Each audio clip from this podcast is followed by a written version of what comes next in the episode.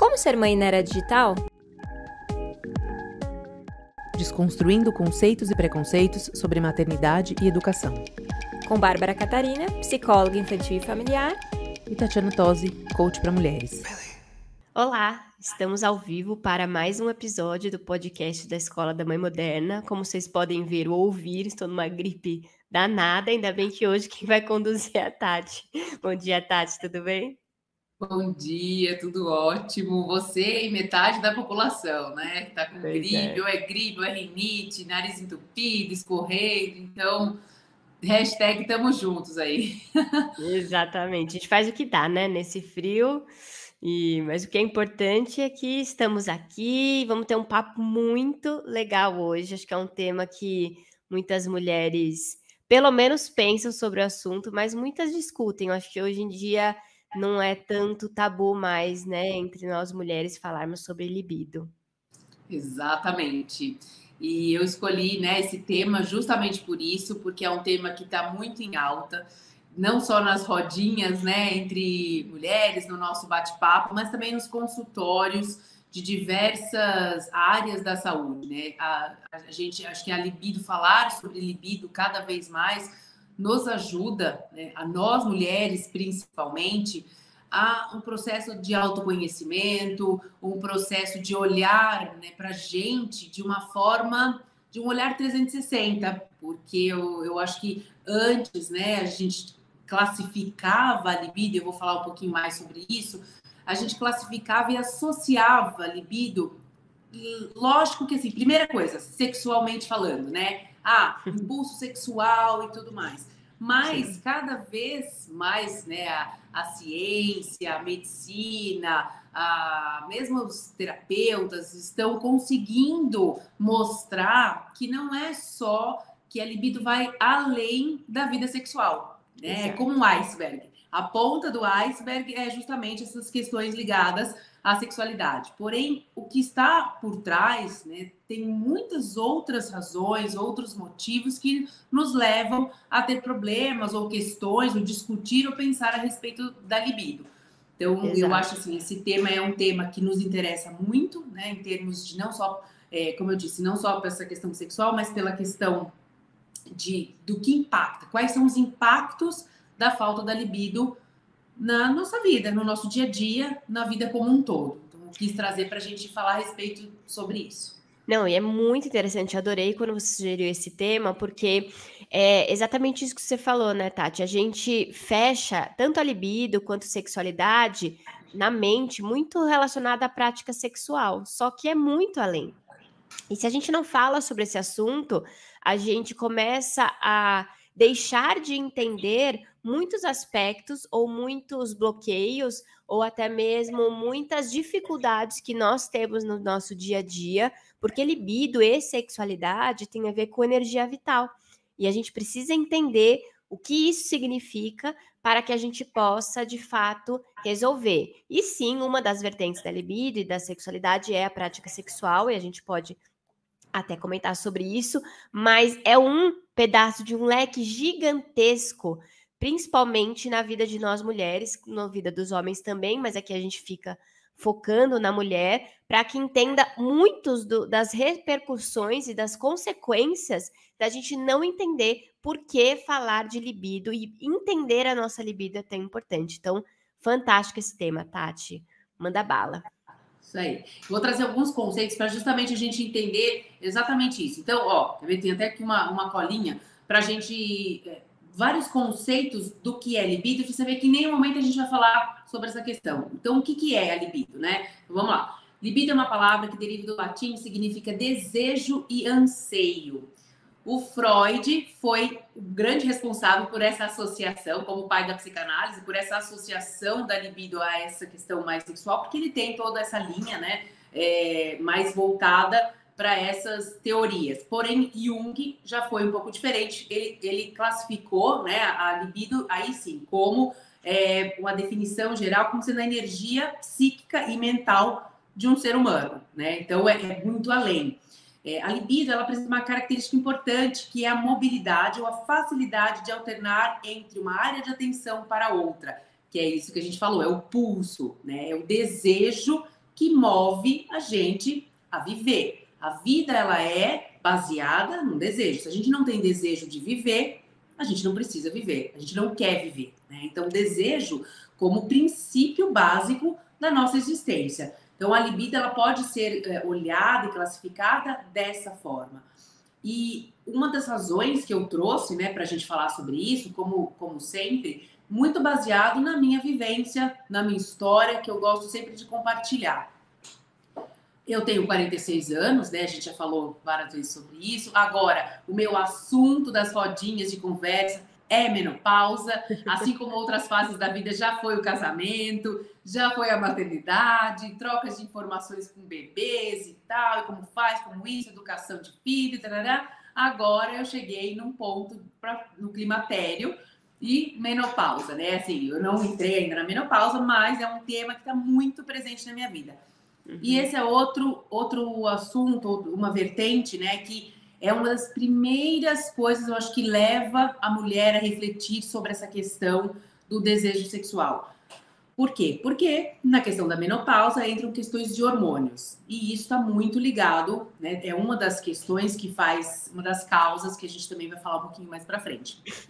Mas como, como isso na minha vida foi muito presente, está sendo muito presente, a questão da libido, ela veio, né, nesse, nesse olhar para minha vida, aí como uma queixa, nossa, diminuiu a libido, falta de libido e tal, ah, o que, que eu posso fazer? Aí a gente sempre vai para um caminho meio clássico, né? Ah, o que, que eu posso fazer para resolver?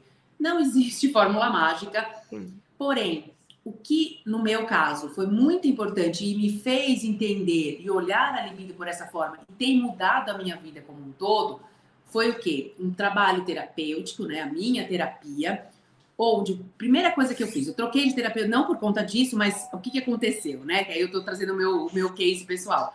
Na uhum. troca do terapeuta, este terapeuta especificamente tem uma visão, ele é sexólogo também? Porque era uma queixa minha, eu falei, eu quero olhar para esta área da minha vida, né? Eu quero entender um pouco mais.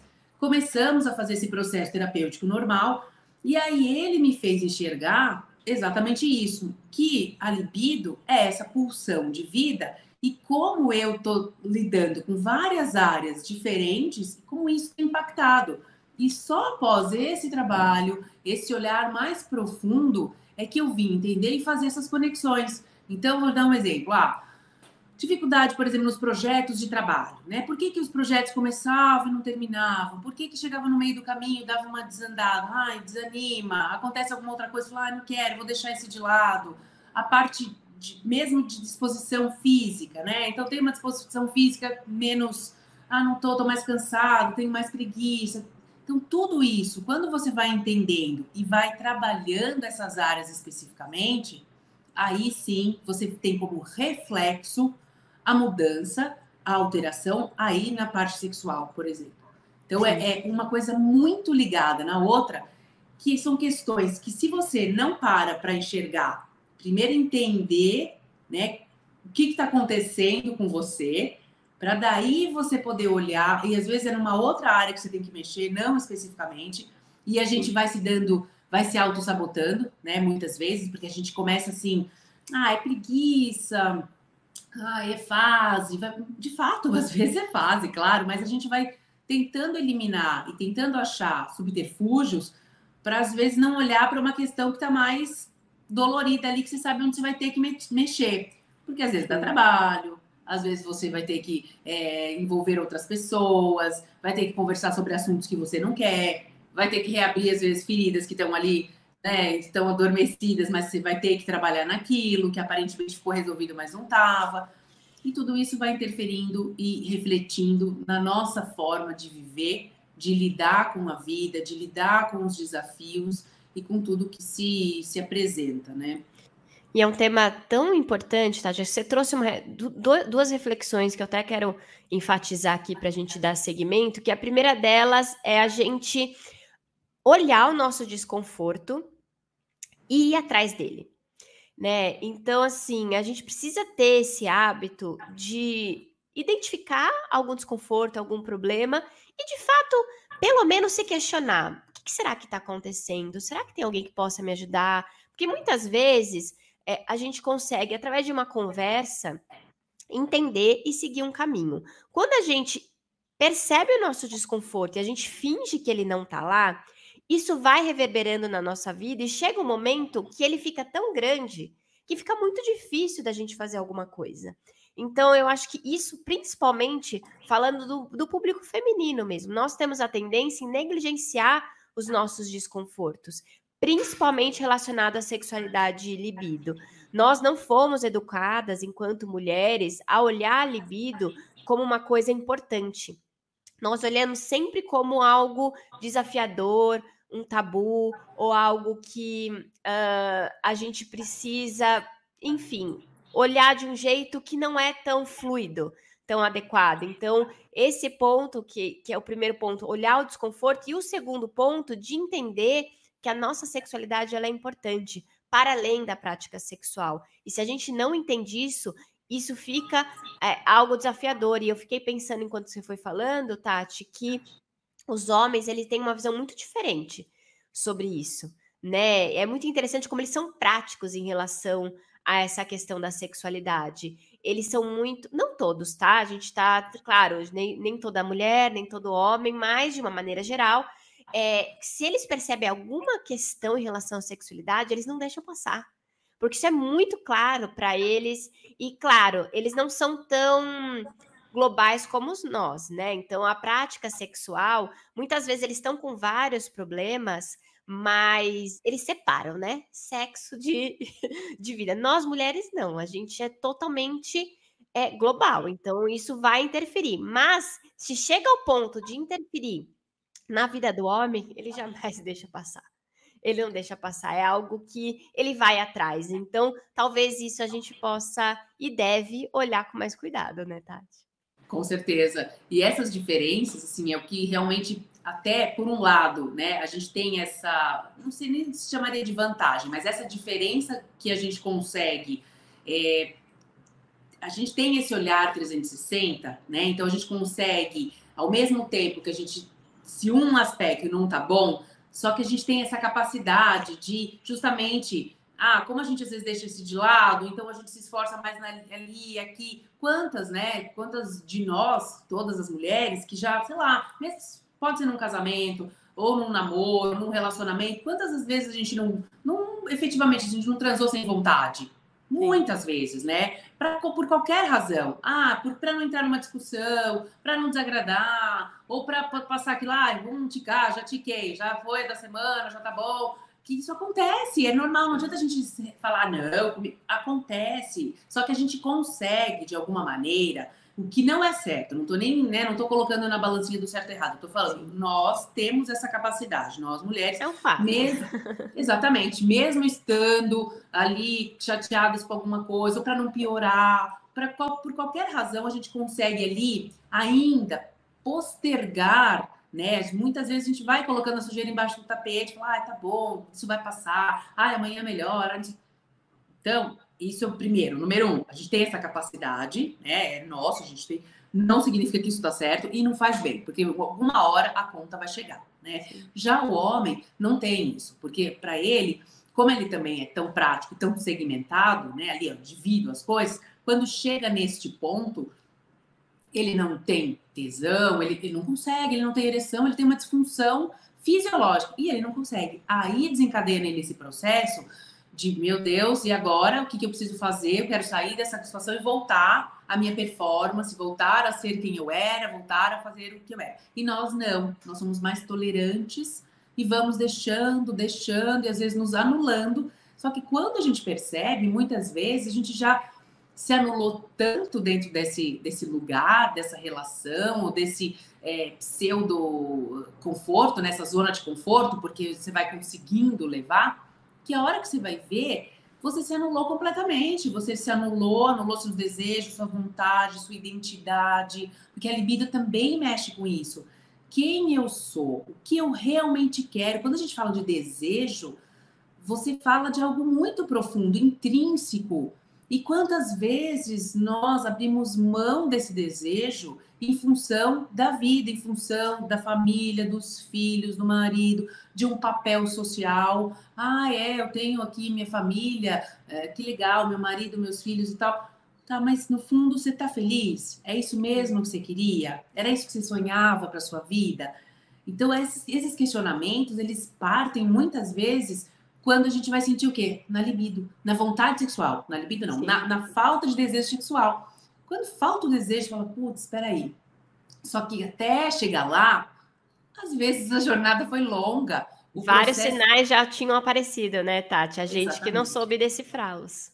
Justamente, a gente acabou negligenciando por N razões, né? Que aí, de novo, a gente não, não cabe aqui o julgamento, Exato. não cabe, né, esse autoflagelo. Ah, nossa, eu fiz errado, ah, eu deveria ter optado, se eu tivesse. Não é esse o lugar que a gente tem que assumir. O protagonismo nesse papel, né, de chamar este, de reacender esta chama de desejo para a vida, é olhar daqui para frente. Você vai aprender com algumas coisas do passado, mas sem sofrência, né? Sem sem olhar para aquilo com autopiedade. Nossa, se eu tivesse, ó, oh, pobre de mim não, pobre de mim não. Bora lá, gente, vamos tratar. É difícil às vezes, dói, tem que rever, tem que mexer nas estruturas, mas o ganho lá na frente é tão maior que vale a pena. É lógico que estou falando isso de uma forma é, simples, porque cada um tem, né? Mas tem que ser acompanhado por um profissional, a gente precisa de ajuda, né? A gente precisa de um suporte, não é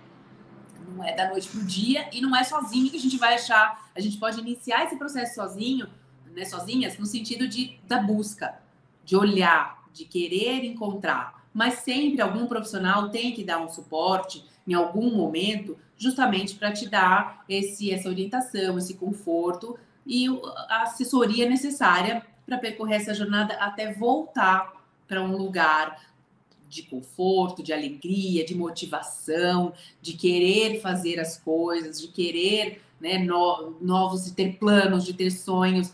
Quantas mulheres você pergunta qual que é seu sonho? Muitas vezes, para mim mesmo, em alguns momentos, falar qual que é seu sonho? Sabe quando você parar para pensar? E muitas uhum. vezes o sonho, e eu não digo nem que assim, já chegar, já passei, já peguei meu diploma. Não, eu estou nessa jornada. O sonho, às vezes, não está nem ligado a mim. Ah, meu sonho, vou dar um exemplo básico, vai. Quando falar, ah, eu tinha um sonho de verdade, isso não é um sonho de levar as crianças para Disney, né? Uhum. Parece uma coisa boba, mas eu esperei, eu planejei, a gente está planejando essa viagem há bastante tempo. Esperei eles terem a idade necessária, esperei ter a grana para chegar nesse lugar que a gente vai fazer em outubro a nossa viagem.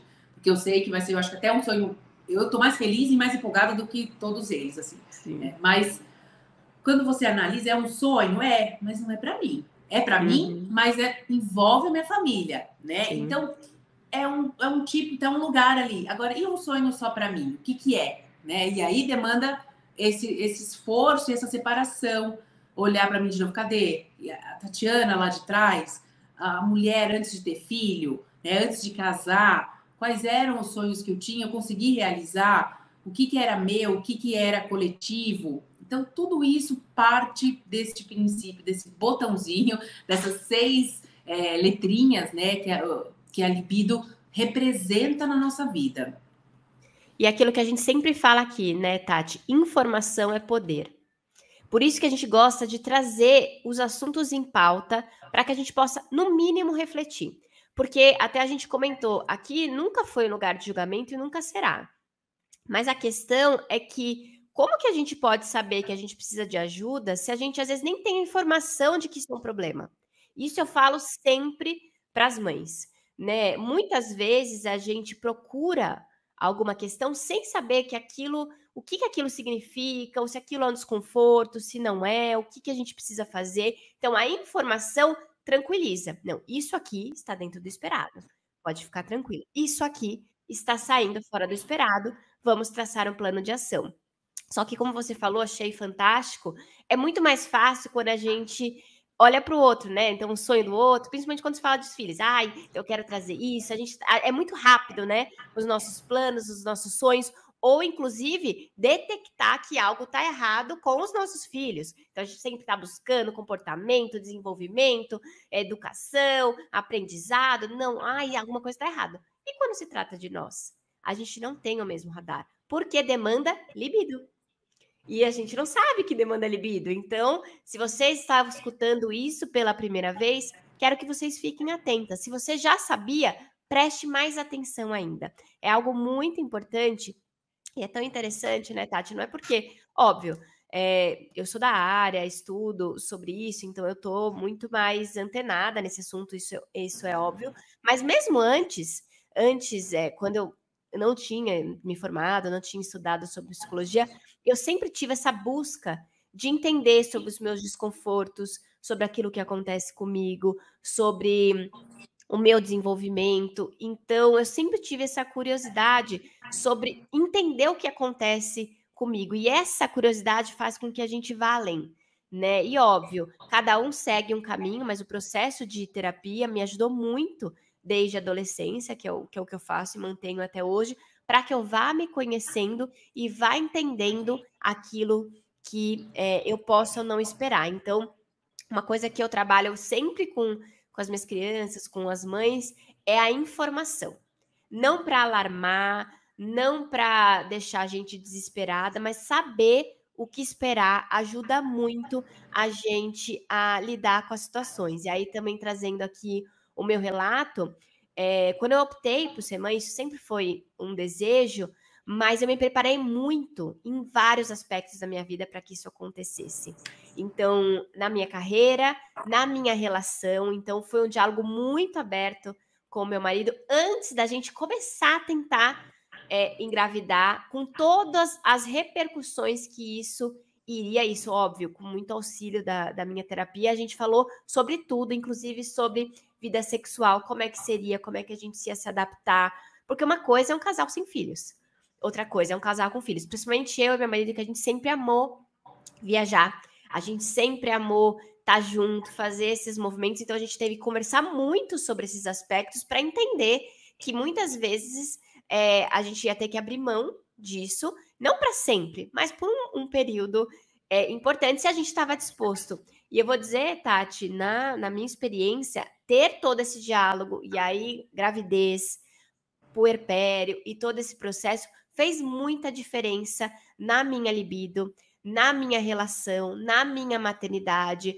Vou, posso dizer que foi fácil? Não foi. Mas acompanhando as famílias, outras mulheres, eu não posso me queixar muito sobre como é que foi o meu puerpério, sobre como foi o meu pós-parto, inclusive minha libido e a minha relação é, sexual é, exclusivamente. Então, eu posso te dizer que esse preparo, a informação, sabendo que isso pode acontecer, a libido, né, toda a minha dificuldade pode acontecer, fez com que eu me preparasse para essa realidade. Quando começou a acontecer, está aberto, mas eu sinto que, como nós mulheres somos muito sensíveis e globais, eu trazer toda essa minha angústia, abrir esse diálogo antes de acontecer foi muito mais fácil. Então, no meu pós-parto, né, principalmente nos primeiros 40 dias, aquele caos, né? É, a gente conversava muito sobre isso. Então, foi muito mais fácil para ele, inclusive, entender, e para mim me entender e me achar nesse novo lugar. Tive que me redescobrir como mulher porque uma mulher sem filhos é diferente de uma mulher com filhos, mas pode dizer que a gente se encaixou muito bem e a gente trouxe essas necessidades de uma maneira é, muito tranquila. Então, informação é poder. Eu sempre trago isso para as mães. Busquem a informação, a informação correta, porque isso faz com que a gente possa saber o que fazer. A gente necessariamente vai conseguir o tempo todo antever tudo? Não. Mas quando a gente sabe quais caminhos percorrer, fica muito mais fácil. Sem dúvida, sem dúvida. É, as minhas experiências foram, foram diferentes, assim, porque eu, no fundo, eu achava, porque eu estava é, mais preparada, né? Eu tinha um pouco essa sensação, e na verdade não, porque é isso, foi aquela caixinha de surpresa, né, para você entender. E uma coisa que é interessante que comentar no meu caso especificamente, né, que eu acho que acontece com quem tem mais de um filho a, as diferenças em relação a esse momento, né, com as duas gestações, porque primeira gestação, então, teve toda uma construção, é isso, uma reconstrução de autoestima, de desse diálogo, de entender, de entender como, né, o, o Márcio viu e reagiu a essa paternidade, porque no caso dele, a hora que ele olhou aquele pacotinho ali, ele falou: Bom, agora eu vou ter que trabalhar o dobro para suprir essas necessidades, e aí ele foi para o trabalho, ele se voltou. Então, assim, é, isso também é importante dizer a diferença né, de cada um. Ele, por exemplo, essa questão da, do pulso, dessa libido toda, no caso do Márcio, vai muito para a área do trabalho, muito, né? Eu tenho até que frear de vez em quando, falar, ei, olha para mim, eu tô aqui, a gente tá aqui, dá uma acelerada, porque isso tem várias razões que motivam ele, né? Não só o prazer de trabalhar, mas a necessidade, uma série de coisas. E isso ficou muito forte, porque até então eu acho que isso sempre existiu, mas eu tinha a minha energia, a minha libido no meu trabalho antes de ser mãe. Então eu não percebia, nós dois estávamos olhando para a mesma direção. Né? Eu tinha as coisas que me agradavam, mas eu tinha minha vida, minha estrutura, então eu não tinha essa necessidade desse olhar dele, dessa presença tão, tão ali, né, no dia a dia, porque cada um tava, também estava focado super no meu trabalho. Então, quando a gente é mais jovem e a gente está né, nessa carreira que a gente está olhando, por isso que a gente posterga muitas vezes a maternidade, foi o meu caso, porque a minha energia era ali para o trabalho, adorava o que eu fazia, ficava até 9, 10 horas, tudo bem, saía do trabalho, ia encontrar minhas amigas para fazer happy hour, ai que delícia, era uma extensão ali das conversas, tudo era focado. Então a minha libido era 100%, um modo de dizer, né, voltada para o trabalho, mas era muito forte isso. Com a maternidade, eu tive que obrigatoriamente olhar, mas olha essa relação. Eu tive que olhar para essa maternidade. Foi, lógico, as descobertas, as dores e delícias, prazeres e dificuldades, mas essa área do trabalho, naquele momento, foi ficando meio apagada, né? E aí vai ficando por várias razões, não só por uma necessidade de estar ali presente, mas por uma é, vontade de querer ficar mais. Então você vai, né? Eu, tanto que eu fiz a minha transição de carreira nesse período, né? Contando ali, vamos colocar os, as duas, né? Maternidades e as duas, os dois filhos. Mas essa área da minha vida, né? Então, esse meu libido para isso, esse, esse pulso para minha área profissional foi ficando ali, né, meio baixo. E aquilo, sem eu perceber, foi me cobrando um preço, foi me cobrando um preço até que eu percebi que estava insustentável, não é essa vida que eu quero, né? Não quero só cuidar de filhos, mas eu também não quero ficar como era antes, eu não quero 100% voltar porque eu tenho ali meus filhos, eu tenho que eu, eu quero olhar o desenvolvimento deles, eu quero estar presente, mas não é só isso. Então essa equação, este equilíbrio, a busca por esse equilíbrio é que faz é o que faz parte da minha jornada de uns tempos para cá, porque também não é uma chave que se vira, porque você tem que uhum. abrir mão. E aí é muito louco, porque quando eu penso no voltar para essa, essa carreira e eu entendo que eu não quero esse lugar de 100%, eu também me cobro, eu também tenho medo de ir, porque aquele medinho de falar, ah, bom, eu, agora eu vou de vez para o trabalho, não, mas eu tenho que ficar com eles. E se eles precisarem de mim? E se eu não, não prestar atenção?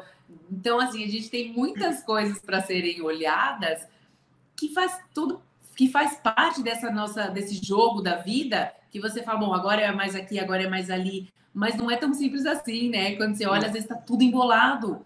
E agora, por onde eu começo, né? por o que, que vai me dar mais prazer? É ficar com eles, é abrir mão, é olhar e falar, não, não quero essa vida de ficar indo buscar criança na escola, não sei o quê, mas ao mesmo tempo também é legal ir, poder compartilhar, saber como é que foi o dia. Então tem mil vertentes que a gente tem que olhar. Sim.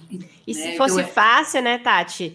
Isso não seria um tema nem para discussão, né? Porque seria muito simples. Ah, se isso acontece, faz isso. Tem uma receitinha aqui, ó toma esse chazinho, resolveu, uhum. acabou. Se fosse fácil, não teriam tantas mulheres e tantos homens com essa dificuldade, né? Então, é difícil, é muito desafiador mesmo. É, e nós mulheres temos esse, justamente por, por, essa nossa complexidade e pelas cobranças da sociedade, né? as cobranças que nós temos, tanto por ser uma boa mãe, estar presente, mas ao mesmo tempo por não ser essa mulher dona de casa, ou, né? Então a gente tem muita cobrança e cada uma tem que achar ali o seu ponto de equilíbrio. Porque, como eu disse, eu não quero, eu quero continuar sendo uma mãe presente, mas eu também quero ter minha realização. Claro que para isso eu tenho que abrir mão de, de, vários momentos, tanto ou com eles ou do meu trabalho, né? Então eu pauto minha, meu, meus horários muito em função do horário deles, o que nem sempre bate, mas aí a gente precisa, né, de uma ajuda ali, de uma rede de apoio, e precisa sempre, claro, que aí é uma outra, pode ser até um outro, é, outro tema para o podcast, a questão da presença, né, quando o pai está ali, porque às vezes o pai não está fisicamente presente, mas quando ele está fisicamente presente, seja num casamento, fora do casamento, como separados, ou, né, a, a importância dessa ajuda também desse pai, quando tem, né, ali o acesso, de que forma ele pode contribuir para que você consiga achar esse ponto de equilíbrio e também as redes de apoio, enfim, o que, que você pode fazer, né? Exato. E uma coisa que eu queria só destacar, Tati, disso que você falou, é que nenhum desenvolvimento é linear. Eu acho que esse é um, um erro que a gente comete, é, que a gente precisa sempre estar em ascensão, né? Essa sensação. E aí, só que não é o real. Às vezes a gente está lá em cima, às vezes a gente está lá embaixo. E aí, quando a gente está embaixo, a gente acha que a gente está errado, a gente acha que a gente está com algum problema muito grave. E não necessariamente. Pode ser o ciclo, pode ser o momento que a gente está, pode ser as coisas que estão acontecendo. Mas, novamente, se a gente sabe que aquilo é um sinal de alerta ou que aquilo está dentro do esperado, a gente sabe como agir.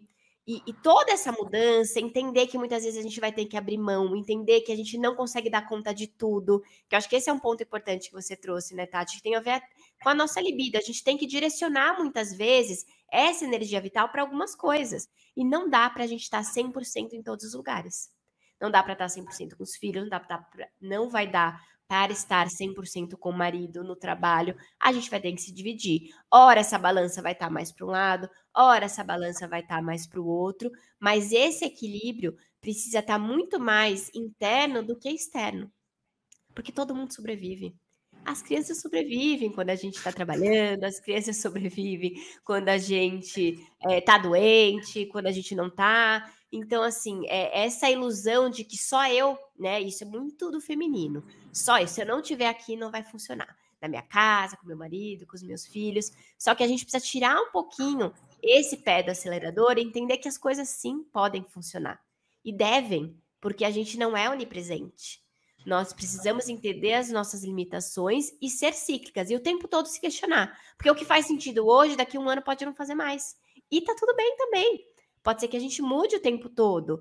Só que a gente estar em constante olhar para nós mesmas faz com que a gente consiga, inclusive, alterar, recalcular a rota, entender o que está acontecendo. E eu posso dizer, é, como profissional, mas principalmente como experiência pessoal, de que estar com isso em diálogo aberto discutindo com as pessoas que a gente ama, com profissionais, faz com que a gente fique muito mais atento a essas mudanças e podendo, inclusive, deixar o outro nos auxiliar quando necessário, deixar o outro conseguir participar dessas angústias, porque depois a gente só solta a bomba como se a pessoa tivesse participado do processo e a pessoa, como assim? O que está acontecendo? Se a gente vai aos pouquinhos comunicando, fica muito mais, principalmente para os homens, tá? A gente tem essa ilusão de que homem percebe os sinais.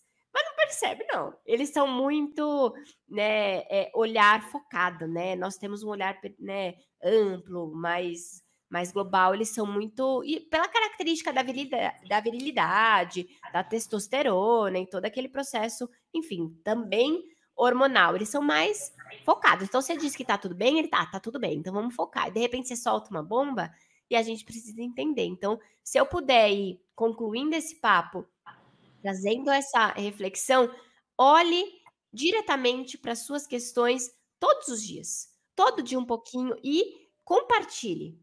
Vá dialogando, se tem algum desconforto, para que as pessoas que estão ao seu redor também possam te auxiliar nesse olhar porque é desafiador e nós mulheres temos a tendência a segurar. E isso, gente, é libido contida. E libido contida é, não traz energia vital. Se a gente não traz energia vital, a gente não consegue fazer aquilo que precisa ser feito. Em todas as áreas. E aí a gente se sente mais ainda fracassada, porque vamos supor, ah, não, então eu escolhi me dedicar à maternidade agora. Só que como a gente está com a libido contida, a gente sempre se sente incapaz. Ah, eu tô aqui me dedicando, mas não tô dando o meu melhor, eu não sou uma boa mãe. Fica com essa sensação de insatisfação constante. E tem a ver com guardar libido. Então, assim, não guardem. Vamos, vamos colocar para fora, porque quanto mais, mais. E a energia libidinosa, né, ou sexual, que a gente pode dizer, diferente de outras energias, quanto mais a gente flui, mais a gente tem. Então a gente precisa deixar, não, ai, não, mas se eu gastar minha energia aqui, eu não vou ter lá. Diferente da, do nosso cansaço físico, a libido não é assim. Quanto mais a gente se sente realizada, mais energia e libido a gente tem. E mais vontade a gente tem de estar em todas as outras áreas. E a gente precisa entender isso para que a gente não quebre o ciclo da libido, para que a gente não quebre o ciclo da sexualidade. Se permita, se cuide. Nós precisamos ser o centro da nossa vida. Isso não quer dizer ser egoístas, isso não quer dizer não ter os filhos como prioridade, mas se nós não formos o nosso centro, nós não conseguimos fazer nada. Então, busquem esse olhar, essa visão e que a gente possa ir seguindo mais um, uma sementinha né, né, nas nossas ouvintes, né, Tati? Exatamente, exatamente. Perfeita finalização. E para terminar, assim, eu diria duas coisas, né? É, lembra, a gente lembrar sempre né, do momento de, de pane num avião, caiu a máscara, primeiro em você, para depois você poder ajudar o outro. Senão a gente realmente não consegue. E aí, quando a gente olha, tá tudo bagunçado ao nosso redor, aí a gente vai perceber que se a gente começar de dentro para fora, centrando né, ali nas nossas questões, tudo automaticamente já começa a se reorganizar, porque a gente enxerga as coisas de uma outra forma. Então, essa é, é, são duas dicas finais. Essa é a dica, e a outra dica é assim: é, tente entender né, exatamente por onde começar. Então, procure ajuda para entender onde é o fiozinho, a ponta do novelo, que é para desatar todos esses nós que a gente mesmo faz nas nossas próprias vidas. Então, procurando né, o início, porque existem várias causas nessa questão da libido, pode ser questão hormonal, pode ser medicamento, estresse, ansiedade, depressão, é, tem uma série de razões que pode estar mexendo e às vezes a gente nem percebe, nem se dá conta pela correria do dia a dia. Então, para procure investigar a pontinha, né, para começar esse trabalho aí, essa jornada de autoconhecimento e de ajuda, de autoajuda, né, que é o mais importante. Exatamente. E a gente sabendo desses aspectos, sabendo o que procurar, fica muito mais fácil, né? Então essa informação é muito importante. Se vocês gostam desse tipo de assunto, desse conteúdo, comenta aqui pra gente, diga o que vocês querem ouvir. A gente pode trazer convidados, especialistas. E nesse momento aqui, eu nem eu nem a Tati somos especialistas em sexualidade. A gente trouxe aqui as nossas reflexões, trouxe os nossos olhares, mas se é um assunto que interessa, a gente pode se aprofundar e trazer outras é, reverberações. Então, comentem, compartilhem com pessoas que se interessem por esse assunto, participem, quem puder participar ao vivo, a gente vai divulgando lá nas nossas redes, no arroba e arroba Tatiana Tosi, sobre os temas que a gente tá. Então, geralmente a gente grava de segunda-feira às 10 horas da manhã, em datas ali, geralmente quinzenais, às vezes não, mas geralmente quinzenalmente, para que vocês possam acompanhar ao vivo e tirarem as dúvidas. Mas se não, deixe nos comentários que a gente está sempre de olho e vai responder. Mas se puderem participar, essa troca, a gente sempre gosta, né, Tati? Muito, com certeza. É a nossa paixão aqui. Então, a gente se vê no próximo episódio. Obrigada novamente, Tati. Foi uma delícia esse bate-papo. E depois a gente se vê. Até o próximo episódio. Ótima semana para todo mundo.